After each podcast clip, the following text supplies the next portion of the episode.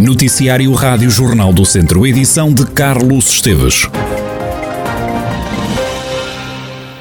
Os 19 conselhos que integram a CIMA, a Comunidade Intermunicipal do Douro, estão dispostos a acolher e integrar 400 refugiados ucranianos, pessoas que estão a fugir do país natal depois da invasão das tropas da Rússia. Esta recepção está a ser articulada com o Governo, como dá conta o Presidente da CIMA, Carlos Santiago. Nós estamos articulados com o Sr. Estado de Estado da Internacionalização, que me vai informar da data e do local onde nós iremos com os autocarros buscar os, os, os ucranianos, os refugiados de guerra, e depois virão até à região do Douro. Foi feito um levantamento exaustivo de cada uma das, das, das oportunidades que teríamos em cada um dos municípios, destes 19 municípios que compõem esta comunidade intermunicipal, e depois, quando chegarem, serão distribuídos em função dessas ofertas que estão disponibilizadas por parte de cada um dos municípios. Em termos de integração está a ser tudo a ser feito com muito cuidado. Assim que eles chegarem nós teremos médicos destas três sub-regiões do Douro. Há três médicos que falam ucraniano eh, correto e de certa forma facilitará de imediato logo uma integração para que eles não se sintam obviamente muito deslocalizados, que se sintam obviamente integrados, que se possa fazer uma avaliação, de cada um deles que chegam. Não vão chegar todos ao mesmo tempo, segundo percebo, a Secretaria de Estado irá fazer isto de forma faseada, mas como digo, estamos, estamos a aguardar. O, que...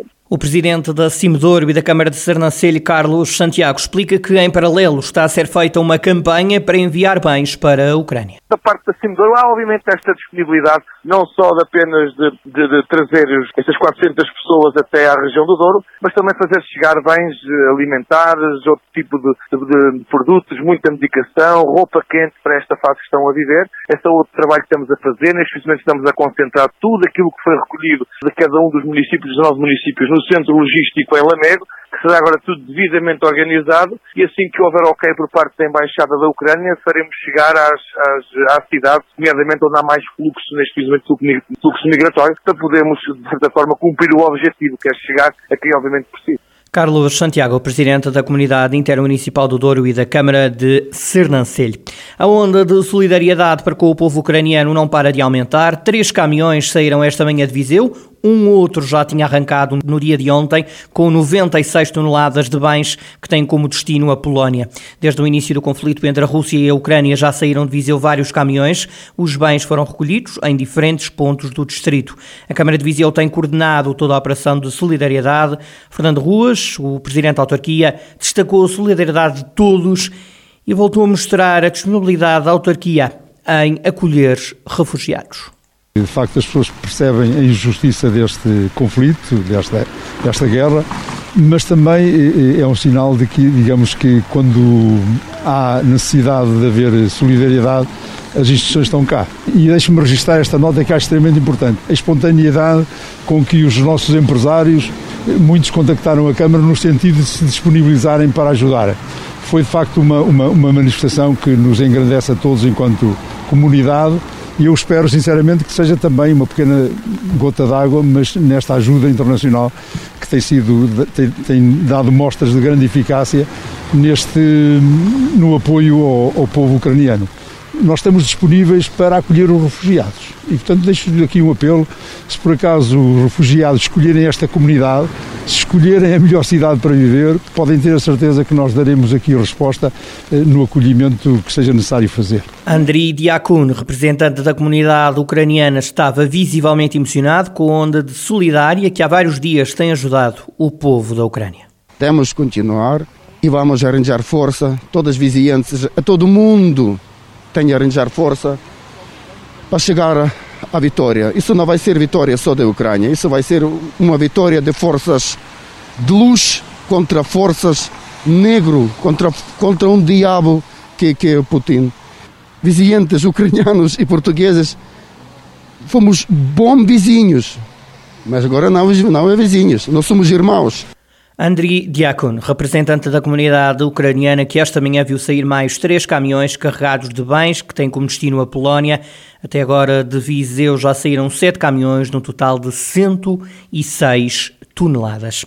Um homem de 50 anos morreu em Vila Nova da Rainha, em Tondela, após a queda de uma varanda com 3 metros. O alerta para os bombeiros foi dado esta manhã, comandante ao comandante dos voluntários do Tondela, Nuno Pereira. O Corpo Bombeiro de Tondela foi ativado para foi ativado via Codu para uma queda na localidade de Vila Nova da Rainha.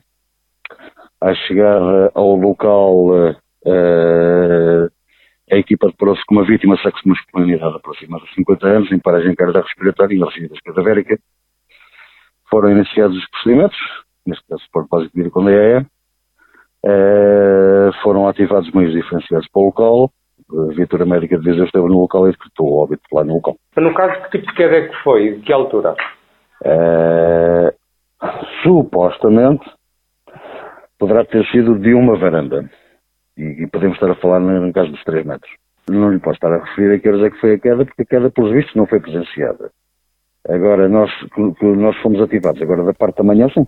Para o acidente foram mobilizados 11 operacionais dos bombeiros de Tondela, INEM e GNR. A Força Policial disse à Rádio Jornal do Centro que não há indícios de crime. A Companhia de Dança Paulo Ribeiro vai deixar Viseu e o Teatro Viriato para se mudar para o Convento de São Francisco, em Coimbra. A mudança vai acontecer ainda no primeiro semestre do ano, anunciou a Câmara da Cidade dos Estudantes. A Rádio Jornal do Centro aguarda ainda uma reação do Teatro Viriato. Já o Presidente da Câmara, Fernando Ruas, não vê qualquer problema nesta mudança. Vejo com muita naturalidade, porque o Paulo Ribeiro teve o cuidado de ir à Câmara é, e que não vai sair. Disse-me, foi nos digamos, comunicar, que ia fazer ação nos dois lados. Portanto, fica com um pé cá e outro lá. E, e não é nenhuma novidade. Vamos lá ver. O Paulo Ribeiro, em tempo, já comigo saiu. Foi para o, para o, para o Vale da Gulbenkian e depois voltou. Portanto, eu não vejo, vejo até com, sinceramente, vejo alguma, algum aspecto positivo nesta, não é saída, nesta colaboração entre uma cidade que penso que espera ser a capital europeia da cultura, uma cidade que tem pergaminhos grandes no domínio da cultura, e se de facto, tal como o meu foi comunicar à Câmara, é fazer atividade nos dois lados, não perdemos nada com isso. Fernando Ruas, presidente da Câmara de Viseu, acrescenta que não tentou demover Paulo Ribeiro. O Castro Daire fechou a fase regular do Campeonato de Portugal com uma derrota. A equipa de Vasco Almeida perdeu com a União 1919 em Coimbra por duas bolas a uma. O técnico do Castro Daire garante que foi uma derrota justa. Vasco Almeida garante também que este resultado é um alerta para o que aí vem na fase de manutenção. É uma derrota que é justa, ou seja, a União fez, fez por merecer, eh, com uma, com, uma atitude competitiva muito maior que a nossa, e fez por merecer os três pontos. Ficaram ao, ao gol bola parada, duas bolas paradas fizeram gol, e depois, claro, nós fomos atrás do prejuízo, como costuma dizer, fomos criando as nossas oportunidades, mas não fizemos um jogo ao nosso nível. Evidentemente que é um jogo em final, eh, é o último jogo da, da, da primeira fase, Uh, mas é um jogo em também que, nós, que, nos, que nos vai servindo também para preparar para, para a próxima fase e em que a nossa descompressão competitiva não pode, não pode ser tão grande, porque se for tão grande estamos sujeitos a ser divisão, isso foi uma alerta para toda a gente, serviu para nós também tirarmos ilações para a próxima viagem a Coimbra, e é nesse sentido que o campeonato está, ou seja, andamos há algum tempo já nisto, Vasco Almeida, o treinador do Castro Daire, que vai agora encontrar o União 1919, o Gouveia e o Ferreira Daves na luta pela manutenção no Campeonato de Portugal. Um grupo de quatro equipas, duas mantêm-se no Campeonato de Portugal, duas vão descer aos distritais. Também o Ferreira Daves fechou a fase regular a perder. A equipa de Ricardo Duarte foi goleada em casa pelo Gondomar por quatro bolas a zero. O técnico do Ferreira Daves admite que a equipa não foi capaz de fazer pressão e de ser competitiva neste jogo.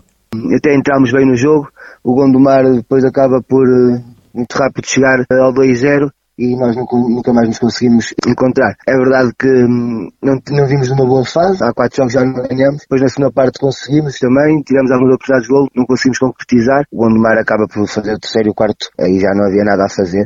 Tentámos ainda ser competitivos até ao fim, onde hum, pronto, demos o nosso melhor, mas uh, não temos, que é certo, não temos estado como já nos habituámos este ano, uma equipa muito competitiva, uma equipa agressiva no bom sentido, eh, e que os últimos jogos têm, têm falhado, têm falhado um bocadinho e temos que trabalhar sobre isso, melhorar, melhorar esses aspectos para irmos para a fase de manutenção com a procura do nosso objetivo que nos propusemos, que é a manutenção. Ricardo Duarte, o treinador do Ferreira Daves, no rescaldo à derrota frente ao Gondomar por 4-0, segue-se a fase de manutenção. O Ferreira Daves, recordo, inclui-se na Série 6 com o Castro Daire, a União 1919 e o Gouveia. Só dois destes clubes se salvam da descida. O Tondela empatou em casa com o último da tabela na Primeira Liga. Os Beirões não conseguiram derrotar o Bolonense Chade e concederam um empate a um golo. O Tondela ainda marcou primeiro na primeira parte, mas os azuis responderam no segundo tempo. No final do encontro, o treinador do Tondela, Paco Ayestanan, referiu que a equipa dominou a primeira parte.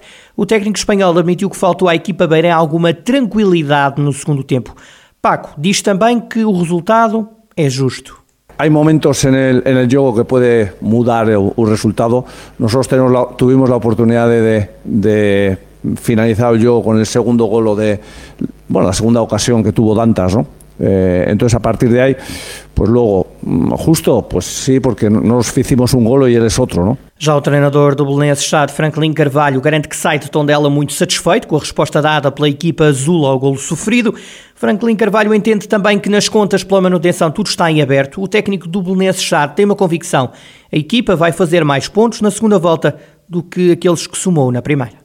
Nós temos 27 pontos em disputa, estamos a 6 pontos da manutenção direta. O primeiro e o segundo classificado deste campeonato estão separados por 6 pontos, portanto, uh, se, se, virmos as coisas assim. E depois temos ainda aquela malta que anda ali a lutar pelo sexto lugar que dá, que dá competições europeias. E temos o Gil Vicente, por exemplo, com, com o Sporting Clube Braga e, e o terceiro com, com o segundo classificado. Portanto, a nossa luta é esta, a nossa, a do Tondela, a do, a do Aroca, a do Moreirense, a do, a do Boa Vista, também do Vizela. Portanto, obviamente que nós acreditamos, eu, eu disse isso desde o primeiro dia que cheguei aqui, e disse e continuo a dizer com toda a convicção, não digo isto da boca para fora, que vamos fazer garantidamente mais pontos do que fizemos na primeira volta. Neste momento temos um a mais do que tínhamos, depois no final vamos ver se, são, se serão suficientes ou não para, para atingirmos o nosso objetivo. Franklin Carvalho, treinador do Belenense Chade e as contas pela manutenção para já, Bessade no último lugar da tabela, 16 pontos, está a 6 da zona de manutenção, Tondela mantém-se em 16º e antepenúltimo lugar, neste caso lugar de play-off contra a despromoção. Para celebrar o Dia da Mulher, um grupo de amigas tomou a iniciativa de distribuir flores na Rua Formosa, em Viseu, às mulheres que por ali passavam. Flores com mensagens inspiradoras e motivacionais. Flores que transmitem os motivos para que este dia continue a ser celebrado. Isabel Nunes e Helena Marques, estas amigas, em parceria com a florista Emanuel, explicam como é que surgiu e por que surgiu esta iniciativa. Nós, eh, há uns tempos para cá, vimos a reparar que as pessoas andam muito distantes, muito no mundo delas, muito isoladas, muito com falta de amor, de carinho, de sensibilidade. E então temos um grupo de amigos e surgiu esta ideia, por que não, no Dia da Mulher, proporcionarmos um miminho. Sem esquecer o peso histórico que o Dia das Mulheres tem, Isabel Nunes assume que pela primeira vez este ano celebra esta data de forma especial. Outrora houve mulheres que lutaram pelos nossos direitos, pelos direitos de igualdade, pelos direitos de liberdade. É uma luta contínua ainda. Costumam celebrar este dia todos os anos? Por acaso eu não, em particular, foi porque julgo vez. foi a primeira vez, porque julgo que o Dia da Mulher é todos os dias ou sempre que a gente queira. Mas este ano de forma especial. Isabel Nunes e a amiga Helena Marques distribuíram flores de forma simbólica no Dia da Mulher, a relembrar que a luta pela igualdade deve sempre continuar.